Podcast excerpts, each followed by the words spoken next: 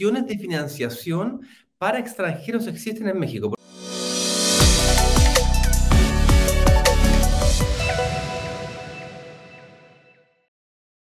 Porque si hablamos de inversión internacional y pretendemos sacar créditos hipotecarios, tenemos que buscar las alternativas de créditos hipotecarios internacionales. Ninguno de nosotros, o al menos la gran mayoría, no pretende irse a vivir a México, tampoco abrir o sacar una visa de residente y consecuentemente la única forma que pudiésemos sacar o que se transforme en un negocio eh, interesante para nosotros es que el mismo contemple o resuelva las opciones o el mercado en sí esté suficientemente desarrollado para entregar opciones de financiación a nosotros, microinversionistas extranjeros.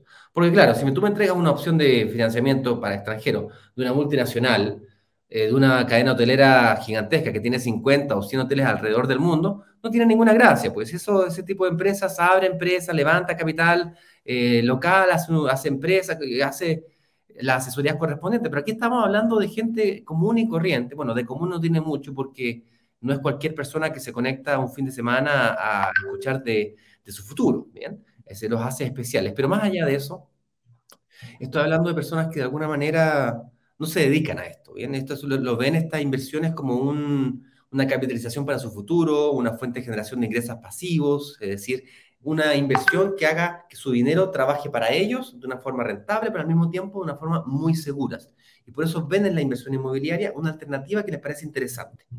Entonces, ¿qué me ofrece el mercado español? Español digo, mexicano específicamente, respecto de la financiación internacional. ¿Qué nos puedes decir al respecto, Juan Carlos? Pues, estimado, bonito es poder decir buenas noticias. Buenas noticias, y eso es muy interesante, porque uno podría pensar que en la mayoría de nuestros países uh, no estamos tan preparados para atraer a la inversión extranjera y ofrecerles créditos, especialmente de largo plazo, como es un crédito hipotecario, para personas que no son naturales de nuestro país. México es un país con un nivel de desarrollo en estos temas bastante avanzado frente a otras opciones en vano. Estoy por aquí en Cancún. Esta mañana he enviado una foto a mis hermanos del amanecer. Y cuando tú ves esa zona hotelera absolutamente eh, llena de edificios, eh, por tu mente pasa muchas cosas con respecto a la inversión extranjera. O sea, cuánto dinero, cuántos miles de millones de dólares hay invertidos eh, de parte de las cadenas hoteleras internacionales en la Riviera Maya. Muchísimo dinero.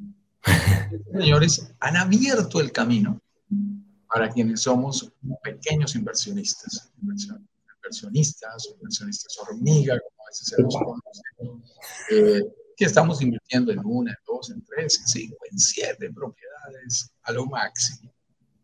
Estos señores que han hecho grandes inversiones, también se han sentado con la banca mm, mexicana para hablar de posibilidades de financiación, de posibilidades de apalancamiento.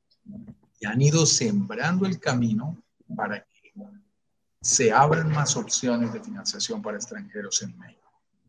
México clasifica esta actividad fundamentalmente por el sitio, el lugar en el que tú te encuentras o del cual eres residente.